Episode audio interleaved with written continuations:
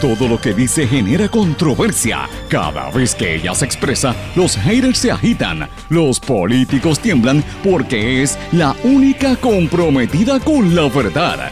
Periodista, bloguera, relacionista licenciada, analista de la noticia, escritora y le dicen la provocadora en las redes sociales. Y ahora comienza en blanco y negro con Sandra Rodríguez Coto. Muere en circunstancias extrañas otro criptoempresario en Puerto Rico. Van dos en apenas semanas y nadie dice nada. Bienvenidos a su programa en blanco y negro con Sandra para hoy, jueves primero de diciembre de 2022. Les saluda Sandra Rodríguez Coto.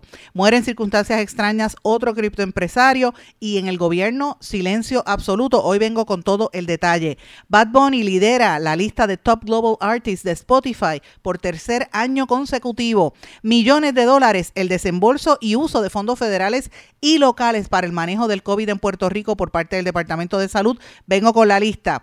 Siguen los esquemas con los contratos en Vital. El expresidente de la Universidad Interamericana, Manuel Fernós, vuelve a defenderse de la demanda que le radicó la Junta de Síndicos. Luma prefiere quedarse bajo el acuerdo suplementario porque ganan más dinero y el gobernador dice que no le importa lo que diga la gente en protestas. Tribunal ordena a Recursos Naturales presentar un plan de cumplimiento con la ley de adaptación al cambio climático. Puerto Rico sin puertorriqueños. El plan para incluir a trabajadores migrantes en la reconstrucción del país sigue vigente. Miles de inmigrantes podrían legalizar su estatus migratorio.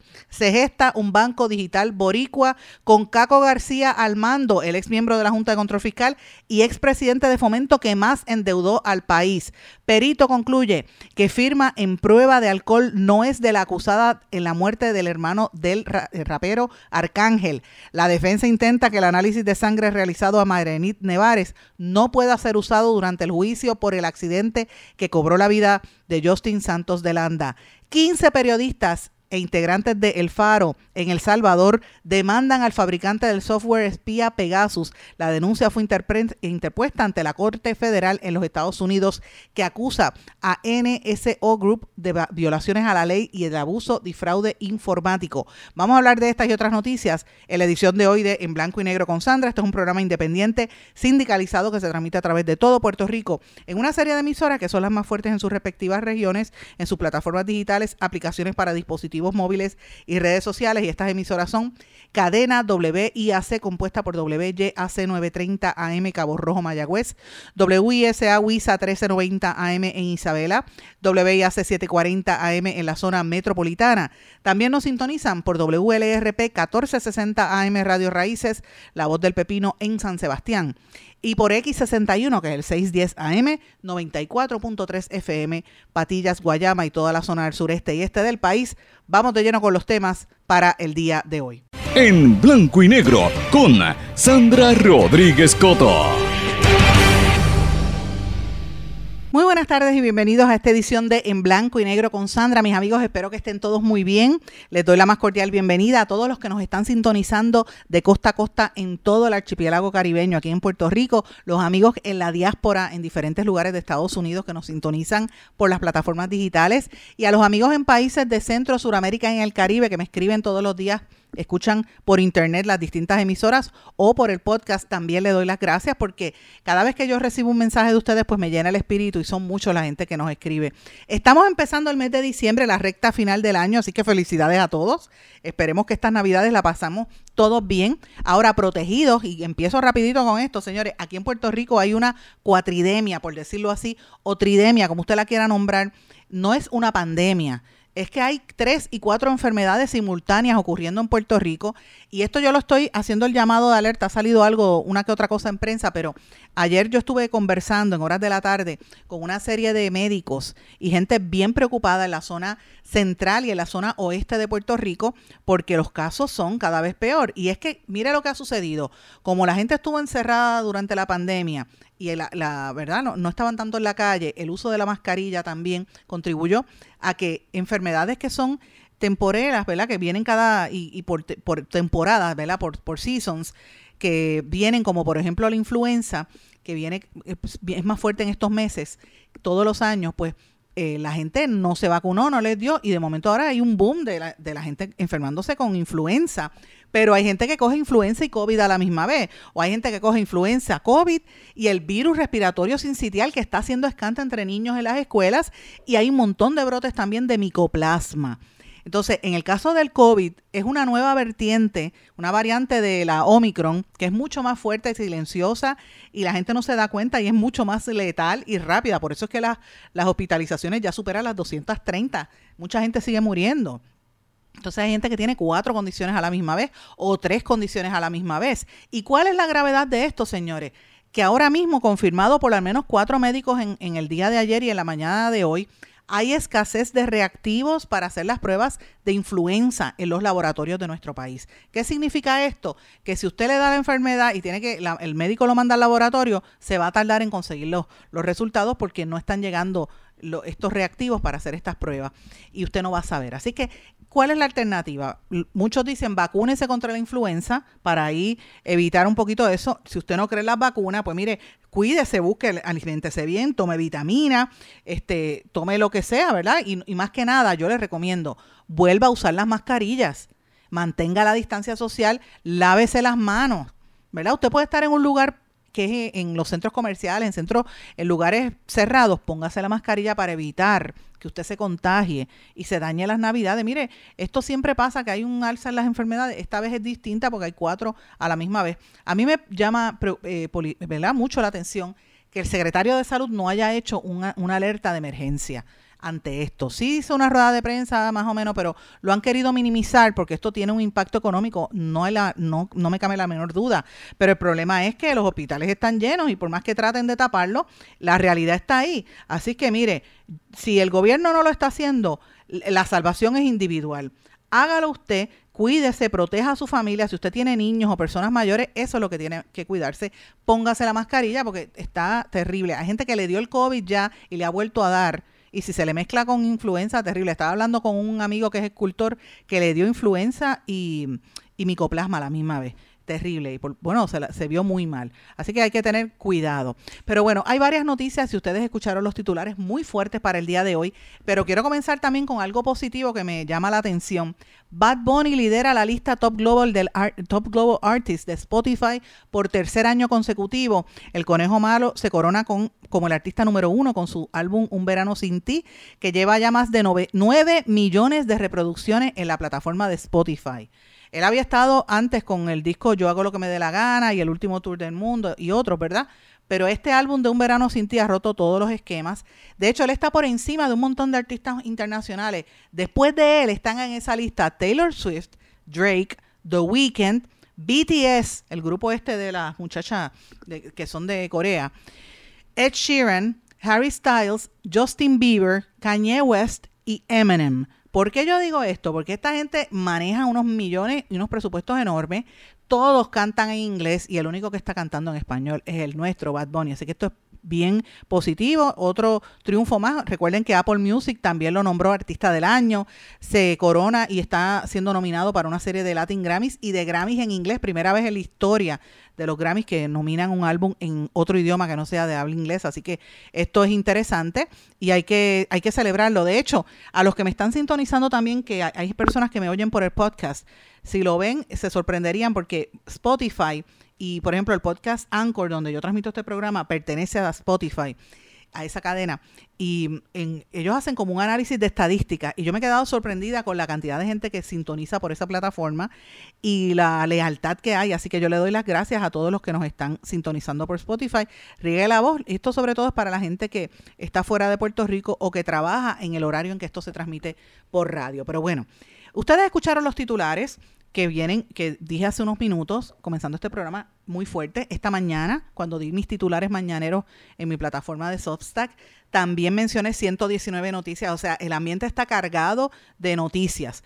Pero quiero comenzar con un tema del que aquí no se, no se habla, no se quiere tocar ni con una vara larga, y que esto nos debe sorprender porque el gobierno de Puerto Rico apuesta a este tipo de gente y nos ha espetado una serie de impuestos y le ha dado unos beneficios a todas estas personas, me refiero a los empresarios de la ley 22, conocida antes la ley 2022, que le decían así, ahora se llama la ley 60. que vienen aquí buscando el paraíso fiscal que no pagan contribuciones, que lo que aportan es una tontería y no generan la cantidad de empleos, pero sí se lleva mucho dinero de aquí. Y aquí hay una comunidad de personas que se está apoderando de lugares en Puerto Rico, de áreas geográficas, de terrenos importantes de valor ecológico, y uno los ve y uno dice, pero ¿quién es el dueño? Nunca se sabe. Son estas personas que vienen como con un silencio, un secreteo, nadie sabe quiénes son están en su propio grupúsculo, viven encerrados muchos en Dorado, otros en, en, San Juan, otros ni siquiera están en Puerto Rico y no, no se sabe quién vigila que cumplan con la ley de, estar aquí cierta cantidad de, de, semanas y meses, ¿verdad? Pero la realidad es que una gente extraña porque sus negocios son en otras partes del mundo. Y uno esperaría que el gobierno, el desarrollo económico y toda esta gente saliera a hablar de esta situación y nadie habla. Y a aquello me refiero. Señores, muere en circunstancias extrañas otro empresario de estos en Puerto Rico. Y mire qué casualidad, es un cripto empresario. Van dos en apenas semanas. Y yo le pregunto, ¿usted ha escuchado a Manolo Sidra hablar de esto o al gobernador? Es más, a todos estos que se pasan empujando que usted invierte en criptomonedas, ¿usted ha escuchado a alguien hablar de dos muertes tan corridas? ¿Y a qué yo me refiero? Esto sale en un medio británico. El cryptocurrency co-founder of Tiatian eh, me refiero, es el nombre de él, es de ascendencia asiática. El, nombre se llama Tiatian, así es el nombre. Y el apellido es Colander, con K, K-U-L-L-A-N-D-E-R. Muere inesperadamente a los 30 años de edad, semanas después de que otro millonario de este dinero digital de las criptomonedas se ahogara en una playa del condado. Colander es el fundador de Amber Group, murió inesperadamente mientras, supuestamente mientras dormía. Él, este muchacho de apenas 30 años Hace tres años, cuando tenía 27, estuvo incluido en la lista prestigiosa que hace la revista Forbes 30 Under 30, de los jóvenes entre 30 jóvenes más destacados a nivel global, menos, de menos de 30 años de edad. Pues él entró en esa lista en el 2019, cuando tenía 27, y ahora murió, apenas murió. Eh, y el, el, grupo este que él creó, Amber Group, en el 2017 precisamente, ese grupo está valorado en 2.400 millones de libras esterlinas. Entonces uno dice, pero ¿qué fue lo que pasó? Eh, ¿qué, qué, le pasó a él? Pues miren, el grupo Amber lo descubrió, lo describió, la gente lo describe a él como un conocido Titi por sus amigos, le decían Titi por sus apellidos, con las iniciales TT en inglés. Eh, y lo consideran instrumental para la fundación de Amber y un pilar del éxito de la empresa. Puso corazón y alma de la empresa en cada etapa de su crecimiento, lideró con el ejemplo con intelecto, generosidad, humildad, diligencia y creatividad, dijo la compañía en un comunicado de prensa. Titi era un líder de pensamiento respetado y ampliamente reconocido como pionero de la industria de las criptomonedas. Su profundidad de conocimiento y su voluntad de colaborar y su deseo de ayudar siempre a los demás, beneficiaron a innumerables empresas emergentes e individuos. Estoy haciendo, eh, ¿verdad?, la, traducción al español de un comunicado en inglés, así que me excusan si no está muy correcto. Pero, ¿quién es Amber Group? Para que usted sepa. Amber Group tiene eh, su sede en Singapur y su sitio web dice que tiene presencia en Atenas, Ginebra, Dubái, Hong Kong, Estambul, Londres, Ciudad de México, Taipei, Tokio, Vancouver y Zúrich. En un tributo publicado en Twitter, Annabel Juan, socia gerente, gerente de Amber Group, dijo, perdí a un querido amigo que cambió mi vida, entre muchas otras, de maneras que él no sabía. Ella dijo que Colander era lo mejor de nosotros, una rara mezcla de erudito y degenerado, siempre generoso con su tiempo, intransigentemente honesto y una voz feroz en nuestra industria. Su legado vivirá. Colander era un ex eh, comerciante, él trabajaba con Morgan Stanley y con Goldman Sachs y luego fundó el grupo Amber en el 2017 y la compañía, como le dije, estuvo valorada en 3 mil millones de euros, eh, de dólares, perdóname, 3 mil millones de euros, alrededor de 2.400 millones de eh, libras esterlinas. Este fue el valor que le dieron hace apenas como tres meses a esa compañía a nivel global. Eh, Tete fue un esposo devoto, un padre amoroso y un amigo feroz, dicen la prensa británica. Su fallecimiento es una tragedia y nuestros pensamientos y oraciones están con su familia. Le sobrevive su esposa y su hijo. Solicitamos amablemente que se respete su privacidad, decía. Eh, como dije, la empresa se valoró recientemente en 3 mil millones de dólares, pero al igual que otras empresas de criptomonedas, se vio afectada por la caída en picada del precio de este mercado. La compañía recortó el 10% de su personal este año y eh, le había dicho a Bloomberg en septiembre que estaba reduciendo los roles que tienen menor prioridad dadas las condiciones del mercado y estaba aumentando la plantilla en roles que tenían mayor prioridad. A principios de, noviembre, eh, Amber Group era un participante comercial activo en la firma colapsada de FTX. En un comunicado de prensa del pasado 9 de noviembre, la compañía dijo, si bien hemos reducido significativamente la exposición en el transcurso de la semana, todavía tenemos retiros que aún no han sido procesados. Entonces, ustedes recuerdan que las, las criptomonedas, este mercado colapsó, ¿verdad? Y, y, obviamente ellos decían que en aquel momento no representaba una amenaza para la liquidez de la empresa. El producto principal de, esta compañía es Whalefin, una plataforma de comercio de criptomonedas. Pero miren, ¿qué es lo irónico de la muerte de este muchacho? La muerte de Colander se produce pocas semanas después de que muriera otro criptoempresario aquí en Puerto Rico. En aquel caso me refería a Nicolai Musheigan, que lo dijimos en este programa, un muchacho de apenas 29 años, que supuestamente se ahogó en la playa y en el condado, y, y esto lo, él muere ahogado después de haber estado varias semanas diciendo por Twitter que él estaba, él temía que la CIA y la Mossad lo asesinaran. Que, y él había escrito una serie de tweets que yo los leí en este programa donde él decía, me van a matar la CIA, el Mossad y la, e, la, la Mossad, el Mossad, para los que no sepan, es como las fuerzas este, de inteligencia de, de Israel, ¿verdad? Pues él decía en el tweet, la CIA, el Mossad y la élite de pedófilos están ejecutando algún tipo de red de chantaje para atrapar el tráfico sexual desde Puerto Rico y las islas del Caribe. Me van a incriminar con una laptop plantada por mi exnovia que era una espía. Me torturarán hasta la muerte. Eh, y alguna gente en las criptomonedas empezaron a sospechar, decían, no, él estaba loco, él tenía problemas. Me refiero al caso de, este muchacho que, murió recientemente, Moshe bien jovencito. Entonces, pues uno no sabe porque lo encontraron en la, allí en, frente a, en, el, en la Ashford, en la playa, eh, muerto, ¿verdad? Y, y, lo vieron completamente vestido con su billetera en la mano uno dice, pero ¿qué es, lo, ¿qué es lo que está pasando? Esto está bien extraño. Las criptomonedas se han desplomado en los últimos meses impulsadas por la quiebra de uno de los intercambios de activos digitales más grandes del mundo.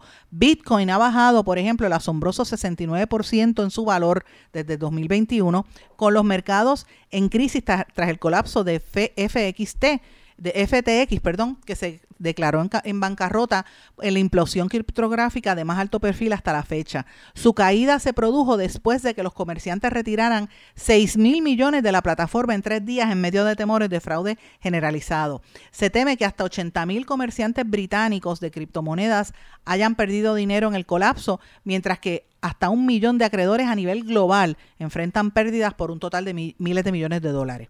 Esa es la información que está saliendo en los partes de prensa eh, en, en, Europa, particularmente Inglaterra, de este muchacho que recuerden que Inglaterra tenía vínculos y había sido un imperio y, estaba en todos los países donde precisamente esta firma tiene negocios como Toki, como, como en Japón, en, en ¿verdad? En, en, Estambul, en Dubái, en, en, todos estos eh, países donde él tenía negocios. Entonces, fíjese la, la clase de empresarios que está llegando a Puerto Rico y uno se tiene que preguntar, ¿Quién recibe a esta gente? ¿Qué servicios tienen, les ofrecen? ¿Cómo esta gente opera en Puerto Rico o están por debajo del radar, como evidentemente se ve hasta ahora? Y, lo más que me llama a mí la atención es, ¿qué dice el gobierno al respecto? ¿Usted ha escuchado algo sobre estas dos muertes sospechosas? Las autoridades federales han dicho algo. Este muchacho aparece muerto así de la nada. Es bien extraño lo que pasa en Puerto Rico. Yo no, ¿verdad? No me voy a poner a especular con la pérdida de una vida, pero sí me preocupa el silencio institucional del gobierno cuando se supone que sean estos los, los empresarios que el gobernador debe estar atrayendo, ¿verdad? Para ellos apuestan a, este actual sistema de, paraíso fiscal, pues mire, si, si, usted apuesta a eso, pues de cara y explique, por lo menos diga qué representa esto, qué pérdida representa esto, cuánto dinero le aportó a Puerto Rico. Pero mire, nada, usted tiene que pedir y, y solicitar y sentarse a esperar a ver si lo atienden en, en comercio para que alguien diga algo al respecto, no sé. Pero es una noticia bastante extraña de la cual no he escuchado nada hasta ahora. Así que ese es uno de los temas que quería traerles rapidito, que sé que no lo va a escuchar en otras partes. El detalle, las fotografías y todo lo puede ver en mis plataformas digitales, en mi blog también, que lo voy a publicar. Eh, quiero hablar de otro tema y voy a hablar de lo que está pasando en salud brevemente. No se me ha olvidado el tema con la negociación del contrato de ACES. Hay, recuerden que hay una intención de que esto se apruebe lo antes posible y el gobernador quería, ¿verdad? En, ACES querían que el gobernador lo anunciara el contrato ahora a finales de esta semana, pero veo la situación muy difícil y hay mucha presión de parte de los médicos. Hubo una vista ejecutiva en la legislatura hace dos días. Creo que va a haber una segunda parte de la vista. Hay que preguntarse por qué no invitaron a los, a los, ¿verdad? A los, eh, eh, ¿cómo se llama? A los actuarios de ACES para determinar qué está pasando con los fondos de esa corporación y, y si es una repetición a lo que vivió Puerto Rico que provocó los arrestos de Angie Ávila y de Velázquez Piñol en el 2019. Así que todavía eso no se sabe. Mientras tanto, a mí me tienen llenos los correos electrónicos de mensajes de médicos. Y le voy a leer uno, me voy a, a, guardar su nombre para protegerlo, pero miren esto. Me dice esto, Sandra. Saludos, soy seguidor tuyo y estoy con colegas y salubristas que tenemos información confidencial de lo que se avecina en el cartel de las aseguradoras y cómo nos están timando a nosotros los médicos. Llevo una lucha en silencio y confidencial porque fui perseguido al enfrentar los planes médicos, pero uno en especial que tuve que utilizar a mi abogado que litiga a nivel federal. Me gustaría discutirlo contigo. Eh, esta, eh, debe ser eh, esto publicado antes de que se contrate el, el contrato con ARCES. nuestra práctica médica privada y la de médicos privados, especialistas y subespecialistas pasará a la historia y quedaremos como un país y como una raza híbrida y dice eh, la Asociación de Laboratorios, ¿verdad? Eh, estamos también en, pie de lucha. Esta situación es muy fuerte porque nos tienen bajo una presión. Eh, trato de contactarme, ¿verdad? Dice, mire lo que le estoy enviando y ahí me envía un montón de información y me envía copias del contrato, señores. Yo tengo contratos, usted se sorprendería, cantidades de grupos que me han enviado los contratos de aseguradoras médicas, específicamente los casos de Triple S y MMM. Mire lo que dice esto, que es la parte. Es, increíble. El contrato de Vital que nos enviaron y que tenemos bajo presión hasta el 30 de noviembre, o sea, hasta el día de ayer para firmar, es digitalizado. Y cuando dice que lo revise para verlo y analizarlo, me piden que lo firme primero antes de yo revisarlo. Y eso no es así porque uno no firma lo que no lee. Ese es el contrato de Vital de Triple S, pero el de MMM es igual porque quieren hacer una reunión el mismo 30 de noviembre para explicarnos y entonces que le firmemos inmediatamente. Tengo evidencia de cómo utilizaban a los médicos para poder hacer ajustes de primas para, eh, para sus ganancias, o sea, y ahí por ahí para abajo. Entonces, yo me pregunto, ¿por qué el secreteo con todo esto, señores? Pues, pues estamos hablando de una gran cantidad de dinero. ¿Y usted sabe cuál es el problema que hay detrás de todo este esquema de ACES? Que los federales están investigando y están metidos en ACES y están metidos en el Departamento de Salud con la parte que corresponde a la negociación de los planes y el uso de fondos Medicare. Aquí van a venir arrestos y van a venir eh, acciones de las autoridades federales. Cuando usted vea eso, que se tiren los federales a, a, un, a un operativo, que salga en primeras planas de los periódicos y los titulares y el minuto a minuto, entonces es que la gente va a decir, ah, eso era lo que estaba diciendo Sandra hace par de semanas. Pues mire, usted se enteró primero. Aquí hay una serie de esquemas con esos contratos bien serios y los médicos están sumamente preocupados. estoy trabajando unas informaciones que voy a dar a conocer más adelante sobre este tema que es escandaloso realmente es escandaloso lo que está pasando con esos fondos y, si se creen que el gobierno federal va, va a dar más fondos, lo dudo. El lunes parte para Washington un grupo este, entre domingo y lunes, para ya el lunes estar en reuniones en la capital federal de médicos, empresarios, eh, gente del sector de la salud, planes médicos y el mismo gobierno a tratar de cabildear a ver si el gobierno federal le da más dinero a Puerto Rico para esta cuestión de, del plan vital, porque hasta ahora no se lo va a dar. La situación está bien, bien caliente. Pero señores, tengo que hacer una pausa. Cuando regrese, tiene que estar pendiente porque voy a retomar un tema que habíamos trabajado aquí hace más de un año sobre el esquema de botadera de dinero con contratos para COVID, que ustedes recordarán que hasta en nuestro vídeo, cuando hacíamos los videos de la bata puesta los fines de semana en la pandemia, tuvimos en entrevista a la presidenta de Voces, que tenía millones de dólares en contratos para, la, para las vacunas. Y nosotros hemos revelado y revelamos aquí una serie de contratos que tenía salud con Manpower y una serie de entidades. Usted se va a sorprender cuando escuche la información que le vengo a brindar cuando regrese esta pausa. Esté pendiente, regresamos enseguida. No se retiren, el análisis y la controversia continúa en breve, en blanco y negro, con Sandra Rodríguez Coto.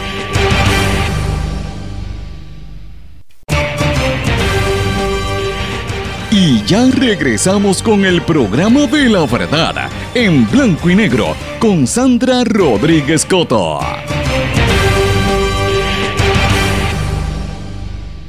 Regresamos en blanco y negro con Sandra. Bueno, como les dije antes de irnos a la pausa, vamos a hablar del esquema de botadera de dinero en el Departamento de Salud. El que sigue este programa en nuestras plataformas digitales sabe que llevamos años fiscalizando esa agencia desde que estaba de secretario el doctor eh, Rodríguez, eh, Rodríguez Mercado, que lo destituyó Wanda Vázquez. Después cuando llegó la, la doctora que Concepción Quiñones del Hongo, que lo sustituyó y renunció en medio de una polémica por los esquemas que tenía con Mabel Cabeza plantada allí por Elías Sánchez y su esposa. Recuerden todos esos esquemas que nosotros presentamos en artículos, incluso hasta los organigramas de cómo se repartía el bacalao, las chicas del clan de Mabel Cabeza, que todavía están por allí y otras están en el Departamento de la Familia. Ustedes recuerdan eso, recuerdan cuando entró el secretario Lorenzo González, que estuvo varias veces en este programa diciendo que iba a investigar y, lo volvieron loco internamente hasta que tuvo que irse porque no pudo bregar con, la, mafia institucional que había en el Departamento de Salud. Y ustedes saben cuando llegó la incumbente, el doctor eh, eh, con quien tenemos una buena relación, y los problemas que enfrentó el, doctor Mellado y que sigue enfrentando internamente de manos de la mafia institucional que hay en el Departamento de Salud. El doctor Mellado nos confirmó hace más de un año que distintas entidades federales están adentro investigando diferentes áreas del Departamento de Salud. Recuerdan cuando nosotros sacamos aquí el esquema que había con la Junta de Licenciamiento de los Profesionales de la Salud, que Mellado finalmente le metió mano al, tema eh, y, fue, y actuó en cuanto a eso, eh, y, otra serie de irregularidades. Pero a lo más que nosotros le dimos eh, prioridad durante todos este, estos meses fue a la botadera de dinero con los fondos del COVID. Y recuerden que habíamos tenido en este programa y en nuestro vídeo, en los programas en video cuando los hacíamos, a la presidenta de Voces, que era una de las que más millones se llevaban estos contratos. Pues mire, resulta ahora, casi dos años más tarde, que empiezan finalmente a salir las cifras.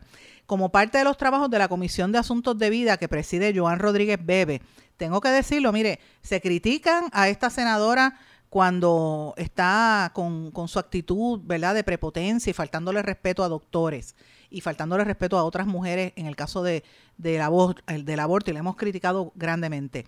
Pero se felicita a esta misma senadora cuando hace el trabajo que el país necesita y esto es importante. E, es, y hay que aplaudir lo que ha hecho de dar a conocer los millones de dólares a manos llenas que se siguen repartiendo en el Departamento de Salud, el desembolso de los fondos federales y locales para el manejo del COVID. Según el Departamento de Salud, y reveló esta investigación que hizo la senadora, se han asignado 1.211 millones de dólares, de los cuales 696 millones de dólares se han desembolsado. O sea, un 57% de esa cantidad se ha, se ha desembolsado. De los fondos desembolsados, 354 millones provienen de subvenciones federales, 315 millones de programas de asistencia y 26 millones de fondos estatales. Increíble por demás para casi 670 millones de dólares. Eh, es, impresionante. Esta comisión analizó los datos provistos por el Departamento de Salud y, de los desembolsos. 403 millones fueron otorgados a entidades privadas, o sea, casi un 58% de todo ese dinero se lo dieron a entidades privadas. Los fondos restantes se fueron eh, distribuidos entre programas de gobierno y en contratos con los municipios. De un listado de más de 500 entidades privadas que recibieron fondos relacionados al COVID, 43 recibieron contratos cantidades mayores a un millón de dólares. El monto total de los fondos otorgados de estos 43 suplidores representa el 90% del total desembolsado. O sea, mire esto que dice la senadora. Dan 400 millones, de eso la mitad, el 50, un poco más de la mitad, casi el 60%, ese 58% para ser precisa, se lo dan a entidades privadas para que lo administren. Y de esas autoridades, entidades privadas, 43 eh, consiguieron contratos mayores de un millón de dólares. el 90% se ganó más de un milloncito de pesos. Así cualquiera abre una sin fines de lucro si el Departamento de Salud le va a dar un milloncito de pesos, ¿verdad? Habrá que ver si prestaron los servicios. Esa es otra pregunta, ¿verdad? De las entidades privadas encabezan la lista las siguientes 15 corporaciones que recibieron cada una entre 5 y 9, oigan esto, aguántese. Le voy a dar una lista de entidades que recibieron entre 5 y 97 millones de dólares aproximadamente. La suma total del desembolso de estas corporaciones representa el 75% de los fondos desembolsados a entidades privadas. ¿Cuáles son? Manpower, con 97.4 millones de dólares, 97.5 millones de dólares se llevó Manpower. Recuerden que Manpower tiene el contrato más grande con el Departamento de Salud desde hace años para los eh, temporeros, empleados temporeros allí. O sea, 97.5 millones. Número dos, Droguería Betance se llevó 43.2 millones. Voces, la coalición Voces que estuvo en nuestro programa. ¿Usted sabe cuánto dinero se ha llevado esa entidad? Que es una, ellos le llaman coalición, pero es un negocio privado de, marketing. Eh, porque la, y de hecho, dicho por ella, ya no es médico, aunque la gente cree que es médico y que es enfermera porque tiene experta en, vacunas, pero realmente ya lo que es un marketer se ha llevado 31.4 millones de dólares. Edwin Cardona y asociados, 21 millones. W, eh, no, BWR Advanced Instruments, LLC, se llevó 19.2 millones. Quest Diagnostics, 13.6 millones. Mainland se llevó 11.7. Puerto Rico Science, Technology and Research Trust, o sea, el Fideicomiso de Ciencia y Tecnología de Puerto Rico, 11.1 millones. Bionuclear of Puerto Rico 10.7 millones. Cooperativa Dueños de Laboratorios Clínicos Privados se llevó 9.1 millones. Colegio de Médicos Cirujanos de Puerto Rico 7.8 millones de dólares. Digion Inc. se llevó 7.7 millones. Publicidad Citeres Suárez, la agencia de publicidad que estuvo, se montó cuando estaba en todo su apogeo, cuando estaba en el poder eh, Jorge Santini como alcalde de San Juan, pues en vacunación se ha llevado 6.6 millones de dólares, 6 millones 88 mil dólares, imagínense. El, proceso universitario afiliado Salud Pública, 5.6 millones, y Puerto Rico Sales and Medical Services, 5.4 millones. Esto es escandaloso, señores. Y usted dirá, bueno, pero era para repartir las vacunas. Ah, era para dar los programas. Ok, perfecto. Pero ¿Cómo se desglosa ese dinero? ¿Quién lo ha fiscalizado? En el caso del Colegio de Médicos Cirujanos, ustedes saben que estamos en récord denunciando una serie de cosas y dijimos aquí hace dos días que vienen autoridades, que, ha habido unas sesiones de gran jurado federal y vienen unas acusaciones relacionadas al Colegio de Médicos Cirujanos de Puerto Rico. No se sorprenda cuando usted lo vea en titular, y ya usted sabe que yo lo dije aquí hace tiempo, eso va a pasar porque hay unas irregularidades y hay inconsistencia. Y cuando tú ves que manejan tantas cantidades de millones de dólares, uno dice, wow, pues mire, eso es lo que hasta ahora, y por ahí para abajo ha habido un desglose compañía por compañía. Yo creo que esto es positivo que se dé a conocer y hay que felicitar a la senadora Rodríguez Bebe en esta ocasión, porque esto es una información eh, vital, muy importante para Puerto Rico. No vital como el plan vital, porque no, se nos va la vida en esto. Pero bueno, aquí siguen hablando de Luma y Luma y Luma y Luma. Ese es el tema central. Yo sé que la gente está molesta con Luma, pero mire, eh, hablan tanto de Luma que a la hora de la verdad a nadie le importa. La gente como que se desconecta. Y eso lo hacen a propósito, precisamente para que la gente no piense en cómo nos están espetando el puñal por el centro de la espalda, cómo nos chavó el gobernador. Y el gobernador dijo ayer que, que, no le importa si usted proteste, que eso no, no le importa si eso tiene un impacto con él, que Luma se queda. Pero si eso se sabía, la Junta de Control Fiscal dijo que Luma se quedaba. Y Luma dice que prefiere quedarse bajo el acuerdo suplementario porque ganan más dinero. no estaba dispuesto el consorcio Luma a comenzar por el contrato de 15 años y prefirieron mantenerse bajo el acuerdo suplementario porque ganan más dinero. Eso, lo tuvo que admitir el gobernador Pierluisi en una rueda de prensa. Pero usted sabe lo que pasa, que aquí hablan de dinero y de inversiones, pero eso a la hora de la verdad, usted eso no le importa, porque a usted lo que le importa es tener el servicio eléctrico y que sea bueno y que no se le dañen los enseres, que no tenga apagones. Y eso es lo que no pueden garantizar. Y aquí eh, se ha permitido esto porque es parte de la estrategia del gobierno de Puerto Rico. Entonces uno se tiene que poner, a pensar y dice, pero bueno, ¿hasta dónde vamos a llegar? Esa es la realidad que tenemos, pues mire, sí, esa es la realidad que tenemos y por eso es que todo el mundo habla de Luma y mire todo lo que está pasando alrededor. Quiero mencionar también que el Tribunal ordenó al Departamento de Recursos Naturales a presentar un plan de cumplimiento con la Ley de Adaptación al Cambio Climático, es el Plan de Mitigación, Adaptación y Resiliencia, que debió haber estado listo en junio del año pasado, pero todavía no se ha completado. Esto es una decisión del juez Antonio Martínez, eh, Alfonso Martínez Piovanetti de noviembre, específicamente en, en un caso que presentó el Puente Enlace Latino de Acción Climática eh, donde dice la demanda que, de la organización ambiental que lo que busca es que se obligue el cumplimiento de la presentación de este informe que el Departamento de Recursos Naturales, que ha habido cambios allí, todavía es la hora que no han hecho absolutamente nada.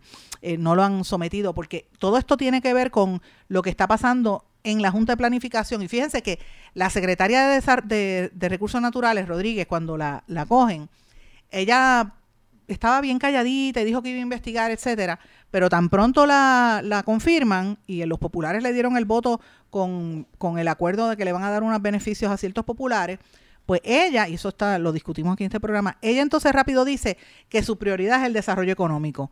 O sea, por encima de lo ambiente. Y esto va de la mano con lo que está haciendo la Junta de Planificación de empujar la aprobación del, Reglamento Conjunto 2022, que lo que viene es a liberalizar las construcciones, a eliminar las reglas y va a haber construcciones en todo Puerto Rico, así que no les interesa cumplir con estatutos y nada que tenga que ver con cambio climático y con protección del ambiente, porque la prioridad, como dijo la secretaria de Recursos Naturales, es el desarrollo económico.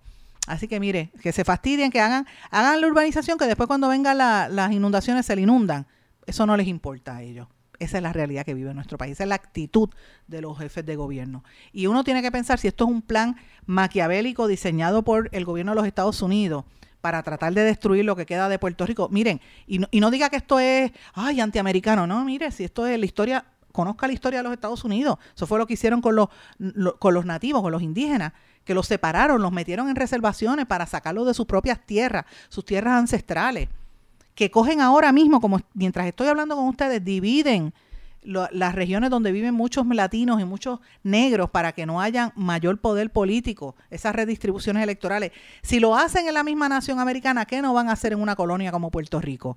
Puerto Rico lleva más de 100 años de, coloniaje y ellos dicen, espérate, esto es, nosotros tenemos que garantizar nuestro dinero ahí. Así que vamos a ir eliminando a esta gente que son unos alborotosos y vamos a crear nuestro propio sistema. Y esa eh, y tienen sus agentes para ejecutar ese plan en Puerto Rico, incluyendo a Pierluisi e incluyendo al montón de corruptos que tenía Ricardo Rosselló en su administración, que usted los oye ahora llenándose la boca en la televisión y en la radio y son un chorro de corruptos que están robándole a nuestro país con contratos de gobierno. Y lo digo de frente porque es la realidad. Y entonces se molestan cuando uno lo dice, pues la verdad, señores.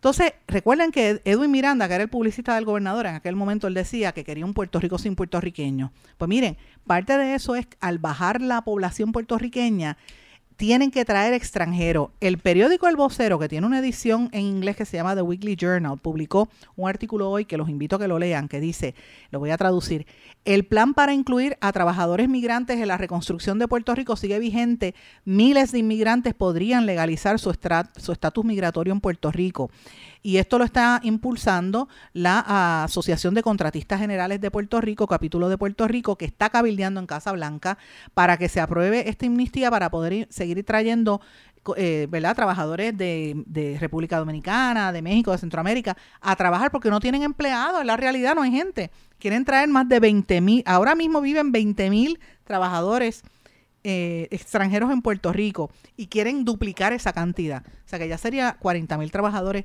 que, que hacen falta para echar a Puerto Rico hacia adelante. Pero señores, eso es una redistribución poblacional. Y fíjese que hace dos días el, el economista, este, ¿cómo se llama? El que estuvo en el, en el, en el Centro de para la Nueva Economía, estuvo hablando recientemente de que Puerto Rico hacía falta un, cambio generacional para poder compensar y no tener pérdidas, porque la población en Puerto Rico sigue bajando y se anticipa que, va a llegar a dos millones de habitantes. Con eso no nos da, el, vamos a ir una, directito a otra quiebra. Entonces los pocos que quedemos, clase media, son los que van a estar cargando el costo de, de, financiar la deuda de Puerto Rico. Esa es una situación muy seria y esta, este cambio de, de, la, de fibra del puertorriqueño con gente que venga grandes cantidades de extranjeros, pues se va a ver en, los próximos meses. Lo estoy anticipando porque es un tema real. Tengo que hacer una pausa. Cuando regrese, continuamos con estos temas. No se retiren, el análisis y la controversia continúa en breve, en blanco y negro, con Sandra Rodríguez Coto. En mi pueblo se chinchorrea bien duro. Aquí me cubre mi plan médico y en tu pueblo también. En mi pueblo es donde tenemos las mejores vistas. Aquí cubre mi plan médico y en el tuyo también. En mi pueblo se goza de verdad. Aquí me cubre mi plan y en tu pueblo también. Plan de salud Menonita en todo Puerto Rico. El plan médico que te cubre con una extensa red de médicos, especialistas y laboratorios. Además, te cubre en el hospital de tu preferencia en cualquier lugar de Puerto Rico. Plan de salud Menonita. Pero tú sabes cómo es esto que te da la gravelaza.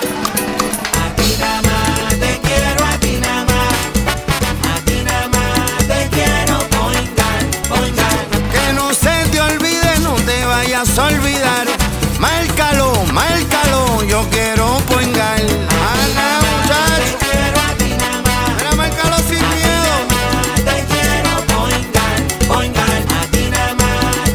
Yo quiero point guard.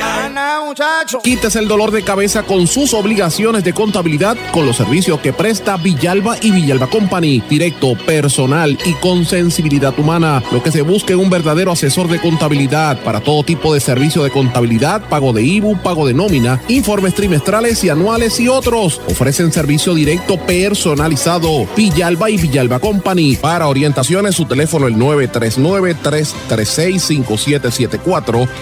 939-336-5774. Y ya regresamos con el programa de la verdad, en blanco y negro, con Sandra Rodríguez Coto.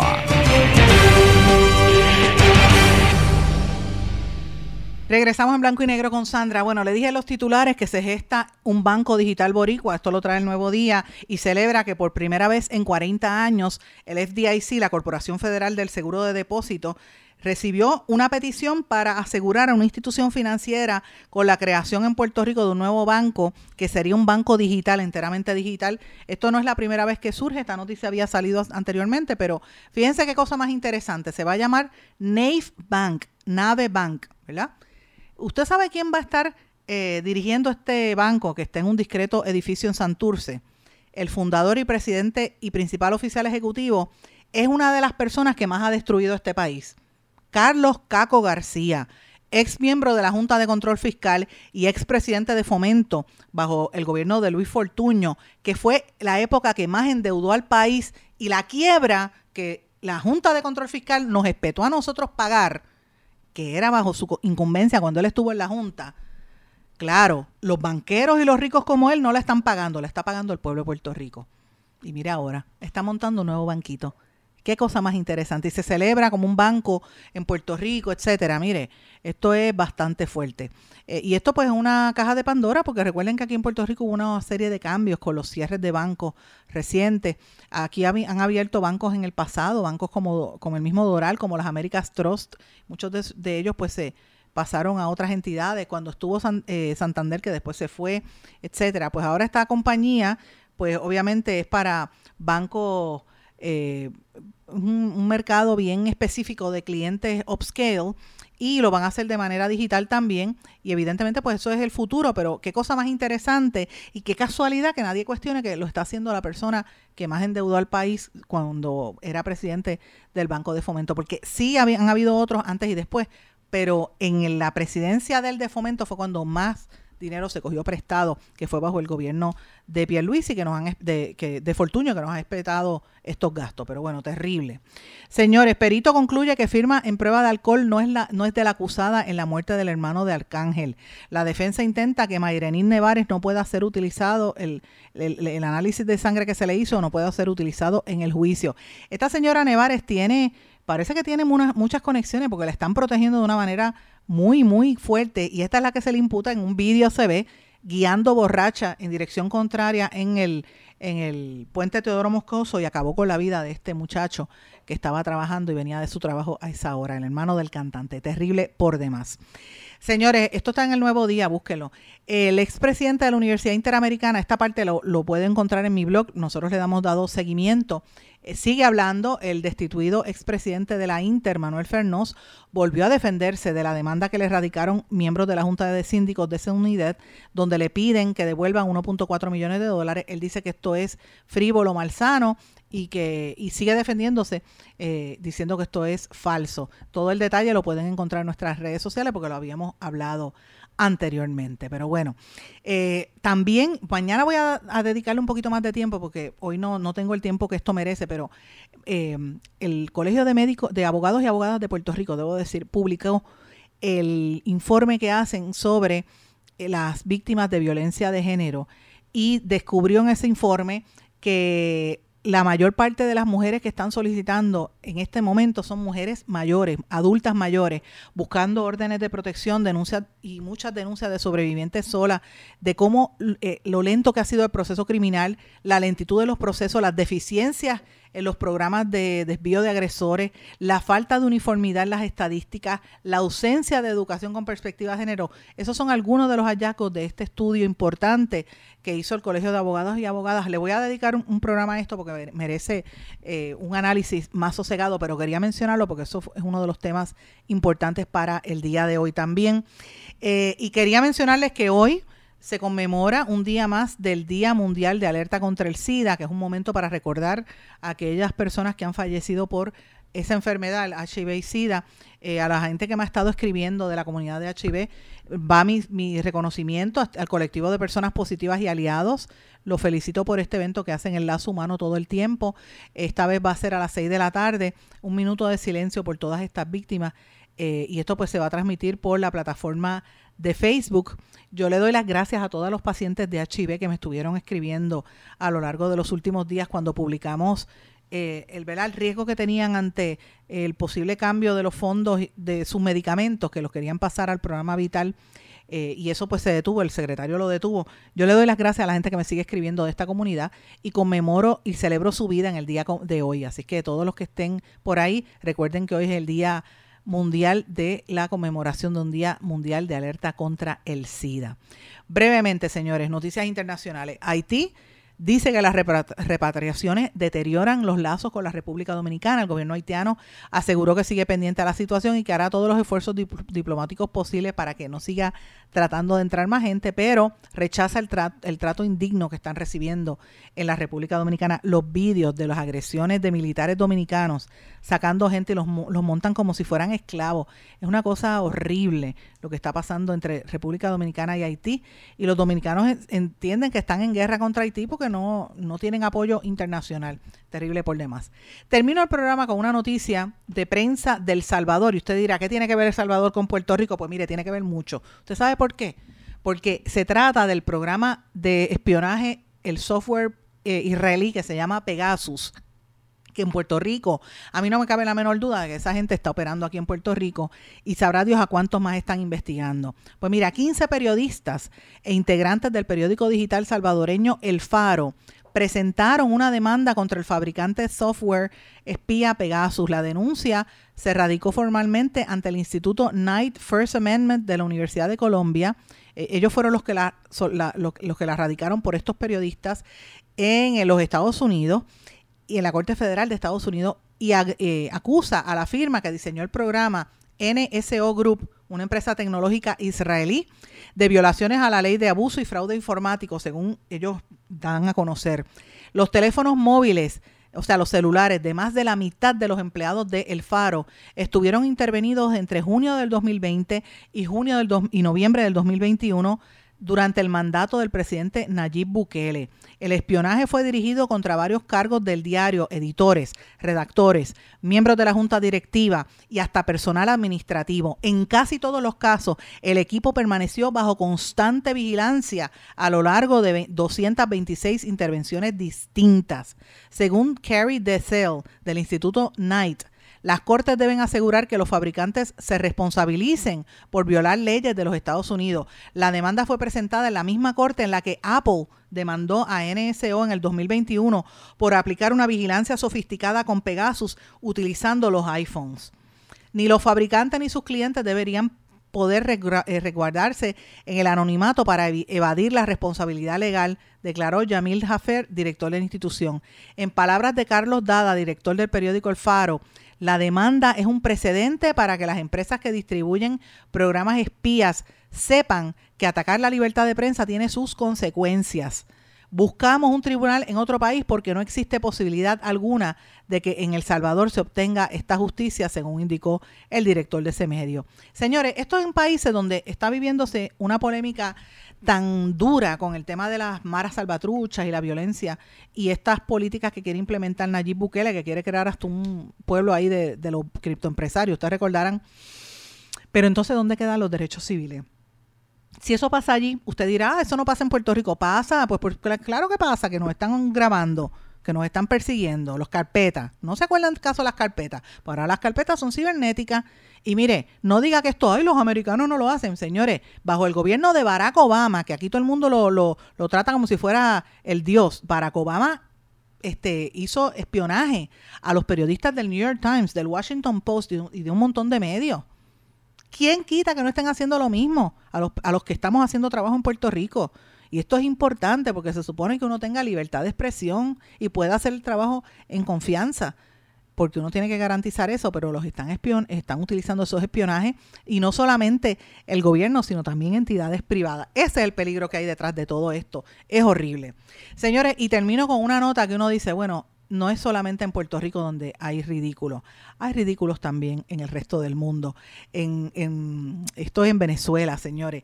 La hija de Hugo Chávez califica de grotesco un vídeo oficialista en homenaje a su padre. Las imágenes del montaje mu- muestran a Nicolás Maduro, a Hugo Chávez y a Maradona parodiando el filme Avengers. Esto lo hizo Rafael Lacaba, gobernador de Carabobo, que presentó un video donde él mismo sale, es como unos cartoons, y él sale como saludando a un dios y viene con alas así, y es este, es Nicolás Maduro. Pone la cara de Nicolás Maduro en esos cartoons como si fueran los Avengers. Y uno dice, pero ¿qué es esto? Dios mío, hasta dónde llega el nivel de ridiculez. Esto está pasando en Venezuela. Y, si pueden ver el vídeo por ahí, yo voy a ver si lo comparto en mis redes sociales porque es una situación muy fuerte. Señores, en España hubo hubo una trifulca terrible en el Congreso. Una mujer la atacan, eh, una la, la acusan de provocadora a la ministra, a una de las eh, legisladoras, porque se puso a decir, la ministra este, Irene Montero, se puso a decir en el Congreso que el Partido Popular promueve la cultura de violación a las mujeres y ella ella pertenece a Unidas Podemos y se ha formado un berenjenal en el en el Congreso español porque ella hizo esas declaraciones muy fuertes.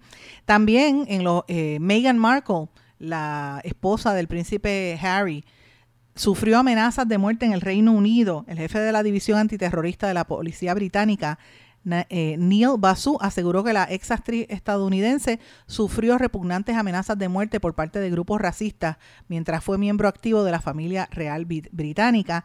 El jefe de la división antiterrorista aseguró que eh, sufrió estos problemas durante mucho tiempo y Basu es el más alto responsable policial surgido de una minoría étnica en el Reino Unido y admitió que su cargo debió haber de- debió haber eh, eh, debió haber tratado las amenazas como algo creíble amenazas de los ultraderechistas contra la duquesa de Sussex y Harry. Por eso fue que ellos se tuvieron que ir de Inglaterra. Fíjense cómo están saliendo las cosas ahora.